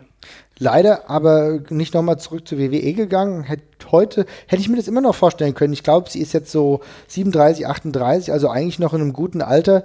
Vielleicht auch, nee, ich habe jetzt mal nachgeschaut, sie ist erst 36. Ähm, also auch heute wäre da noch was möglich, aber ich glaube, und das hat mir ihr damals schon angesehen, wenn du Bilder von ihr hast, Und wenn du dir das damals anguckst, dann hat sie ein interessantes Gesicht. Und das, äh, und das sage ich jetzt äh, rein objektiv, aber sie hat ein interessantes Gesicht, was sie heute auch dafür nutzt, im Film, denn sie verdingt sich ja als Schauspielerin mittlerweile und das anscheinend auch gar nicht so erfolglos, denn sie spielt öfter in Serien mit, ist auch äh, bei Filmen auch heute noch gebucht und ähm, das kann ich mir bei ihr auch absolut gut vorstellen. Aber aus egoistischer Sicht würde ich mich schon freuen, wenn es mit 36 vielleicht nochmal ein Comeback geben würde. Ich denke, heute könnte das wesentlich besser funktionieren. Ja, umso mehr schade ist es ja eigentlich, weil man könnte ja auch mal wieder ein paar ganz gute Schauspielerinnen dazu gebrauchen in der, yeah. der WWE-Geschichte. Aber ja, vielleicht sieht man sie irgendwann nochmal. Also ich mich sehr, sehr freuen. Ja, ich bekomme nur mit, dass sie dem Wrestling-Business ja doch immer noch ähm, ja, einigermaßen auch, gewogen bleibt. Ne? Genau, ich hatte auch mal, ich hatte gerade auch nachgesehen, sie hat ja noch ein paar Matches gehabt oder relativ viele sogar. Sie catcht ja immer noch ziemlich regelmäßig. Aber ja, vielleicht vielleicht wird es ja nochmal auf der großen Bühne was. Ja, aber mittlerweile, hm, trotz der Tatsache, dass sie eigentlich so Britin ist, ist sie ja eigentlich mittlerweile komplett in den USA aktiv. Ne? Das ist auch so eine mhm. Situation. Also deswegen wäre es vielleicht nicht so schwer. Aber ich sehe hier gerade, ach guck mal hier, vor sieben Stunden announced ein Match zwischen, das erreicht euch jetzt vielleicht ein wenig später, aber zwischen ihr und Tony Storm, der neuen Progress Women's Championess. Also gar nicht so verkehrt. Dann kann der, der geneigte Brite, der uns jetzt wahrscheinlich nicht zuhören wird, weil wir sind ein deutscher Podcast. Aber das ist doch mal durchaus interessant. Vielleicht kommt sie auch mal wieder nach Deutschland, würde mich freuen. Das wäre super geil. Ja. Also ich meine, die WXW ist ja auf der Suche nach guten Frauenwrestlerinnen. Vielleicht lässt sich da mal was machen. Wäre, wäre der Hammer. Geile Idee gerade. Also schauen wir doch mal, was da passiert. Ja. Auf jeden Fall. Aber cool, das äh, gegen Tony Storm wird, wird glaube ich, cool. Das würde ich gerne sehen. Ich wollte gerade sagen, könnte man sich angucken, wenn das irgendwo verfügbar wäre. Also, wie gesagt, man merkt, äh, da kommt natürlich auch in uns dann der Euro-Wrestling-Fan noch durch, der äh, in der Zeit, in der es wirklich schwierig war, positiv geprägt wurde durch Figuren wie Nikita damals. Nikita, das ist ja der, der Name einer Serie auch gewesen. La Femme Nikita, der eine oder andere mag sie noch kennen. Und ähm, dadurch hat sie den Namen übernommen, will ich mal meinen, und hat wirklich gute Matches bestritten, die einen positiv zurückgelassen haben. Und deswegen würde uns freuen, wenn da mal wieder was geht. Bitte, ja. Auf jeden Fall. Tja, dann habe ich eigentlich nur noch so, könnte ich nur noch ein bisschen Name-Dropping betreiben. Hast du noch irgendwas Längeres, über den du sprechen möchtest? Das ist eine gute Frage. Ja, ehrlich gesagt, eine weitere Wrestlerin. Und Ui, zwar, ja, gerne. ja, ich habe mir immer die Frage gestellt, wer war denn damals eigentlich im Main Event von WrestleMania 1? Die Person, die gegen Wendy Richter verloren hat. Weißt du es denn noch? Oh Gott, nee, weiß ich gerade nicht mehr. Lailani Kai. Ah, ja. Sagt dir der hm. Name noch was, ja? Ja, dunkel, dunkel, dunkel, ja. Fand ich ein mega cooler Name. Also Lailani Kai, der eine oder andere mag sich das äh, schon ausdenken, war ein Name inspiriert durch äh, Hawaii, also war so ein bisschen hawaiianisches Gimmick, auch wenn das natürlich mhm. sehr abgedroschen klingt, war aber bei der ersten WrestleMania aktiv, ist dort aufgetreten gegen Wendy Richter um den Titel damals, den sie dann ja nicht errungen hat. Und äh, war aber danach noch eine Weile dann bei der WWE aktiv und hat ja dann auch, äh, hat dann die Titel dann auch nochmal geholt. Ich weiß nicht, ob es vorher oder nachher war. Also da gab es aber dann zwischenzeitlich, äh, gab es ja dann den Women's Tag Team Title. Das muss man sich heute mal vorstellen. Ja, das war damals gang und gäbe, dass es auch Tag Team Titles gab. Ja, und, mhm. ähm, und bei WrestleMania ist sie dann halt, wie gesagt, aufgetreten. Und das war das erste große, ja, das erste große Highlight, will ich mal meinen wo sie international im Fokus war, ist aber danach so ein bisschen verschwunden. Ich habe danach auch lange nichts mehr von ihr gehört. Natürlich, das war jetzt auch nach meiner Zeit, aber wie das halt so ist, man guckt halt WrestleManias, guckst du nach. Ne? Ich habe mhm. WrestleMania nachgeguckt, wo sie dann den Titel verloren hat gegen Wendy Richter und dann ist sie dann auch so ein bisschen aus dem Fokus gegangen. Das war ja natürlich auch eine Riesensache. Also als Wendy Richter dazu zusammen mit Cindy Lauper. Genau, als sie dann mit Cindy Lauper getanzt hat, den Sieg von Wendy Richter gefeiert hat und Leilani Kate danach, glaube ich, fast sieben Minuten leider besiegt wurde. Dann war sie so ein bisschen weg aus dem Fokus und ist dann später aber zurückgekehrt. Und zwar zwischenzeitlich, nachdem sie dann auch in den USA oh, zwischenzeitlich noch aktiv war und halt in Japan, war sie auch. Übrigens ganz interessant, sie war bei der FMW, einer Liga, die man hauptsächlich kennt durch ultra brutale Matches, ja, wo auch mhm. Cactus Jack den einen oder anderen äh, Barbed Wire Bat abbekommen hat und durch den einen oder anderen Flaming Table geflogen ist und Atsushi Onita wieder ein, ähm, was weiß ich, äh, äh Bomb, wie, wie, nennt man diese Matches, die er hat?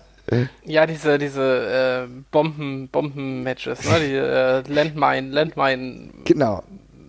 Electrocute Razor Blade La Laser Turret Bombing Landmines.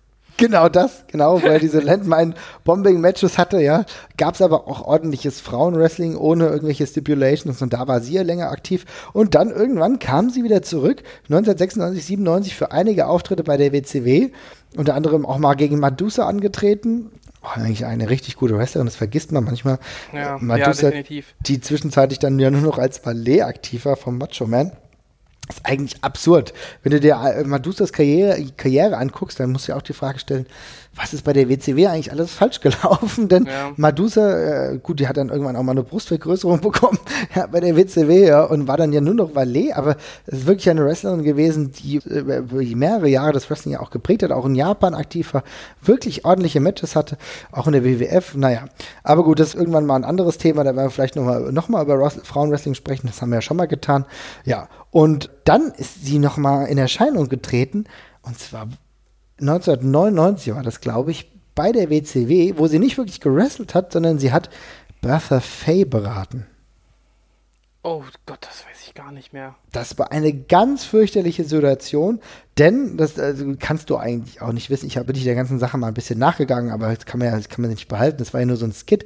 Aber da hat sie Bertha Faye beraten, die für mehrere Matches in der WCW zu der Zeit war, 1999 und äh, einige Gimmick-Matches bestritten hat, die natürlich instruiert wurden von Vince Russo.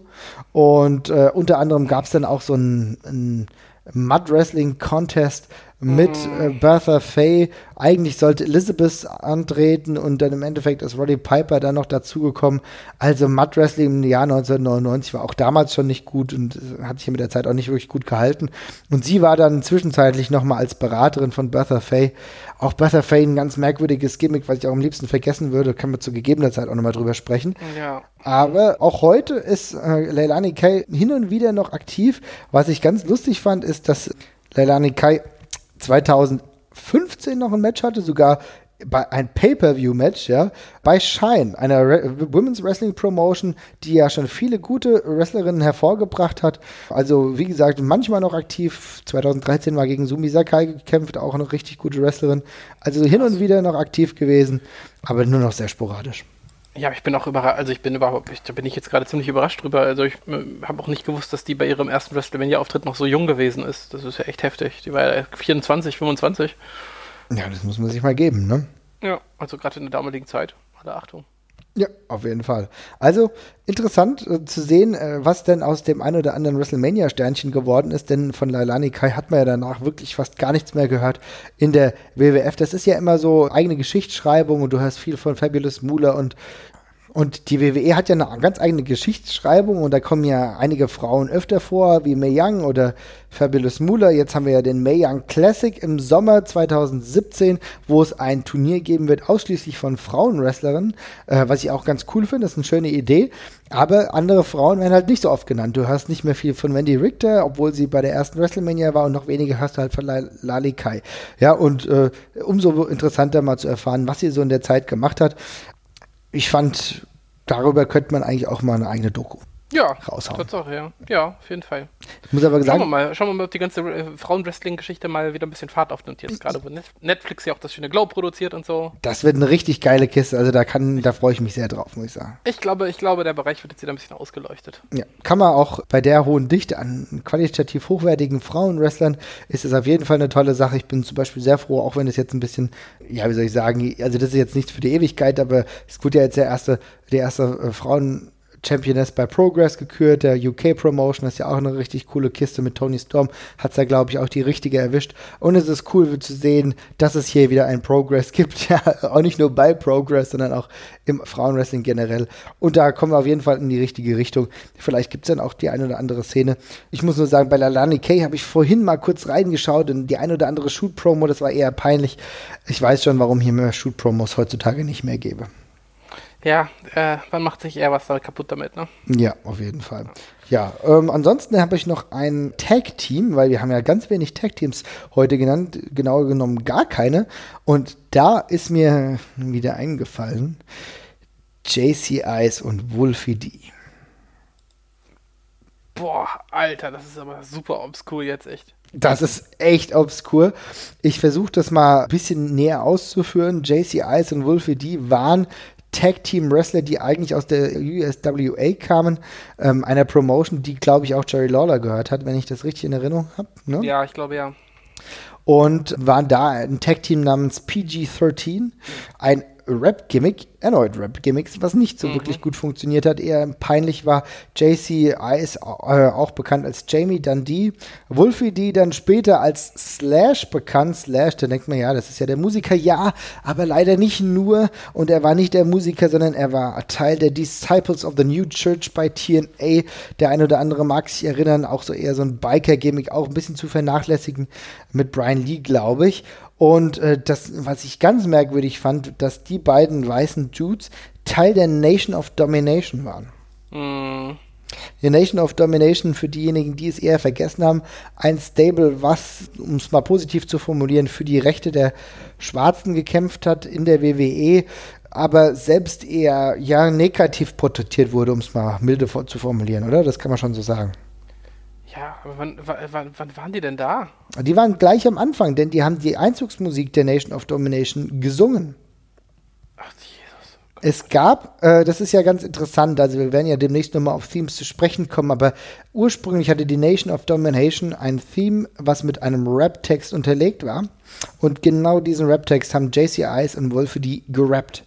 Später ist es dann zu der, das genau das Lied zu einer Instrumental-Version geworden, dann hat man die auch rausgenommen. Aber am Anfang waren die dabei. Und ja, hatten auch eine unspektakuläre Karriere in der äh, WWE ansonsten. Ohne Highlights, ich glaube auch keinen Titel gehalten. Äh, ich glaube, niemand ist sauer darum, dass es nicht geklappt hat. Ja, nee, das äh, kann man, glaube ich, einfach abhaken. Definitiv. Gut, hast du noch wen, den du besprechen willst? Weil ich wäre ansonsten, glaube ich, auch durch. Also wie gesagt, ich könnte jetzt noch ein paar Namen reinschmeißen, aber ich glaube, das ist schöner, wenn wir uns die aufbewahren für den nächsten Durchgang, weil das ist auch ein Thema, das äh, sich ewig weiter selbst erneuert, würde oh, ich mal sagen. Das auf jeden Fall. Es gibt immer wieder neu. Äh, wenn wir schon dabei sind, dann muss ich jetzt noch eine Person raushauen. Bitte. Äh, wo ich dann nachgeguckt habe und dann erst festgestellt habe, dass die Person ja sogar schon tot ist. Ähm, und zwar schon relativ lang. Sagt dir der Name Buskill noch was? Ja, ja klar, ja. Das ist immer, du sagst ja klar. Für mich war das gar nicht so klar. Ich, ich habe irgendwann mal nachgedacht, es gab doch mehrere Armstrongs und einer genau. davon war Brad Armstrong, aka, Armstrong, ba ja. aka Buskill.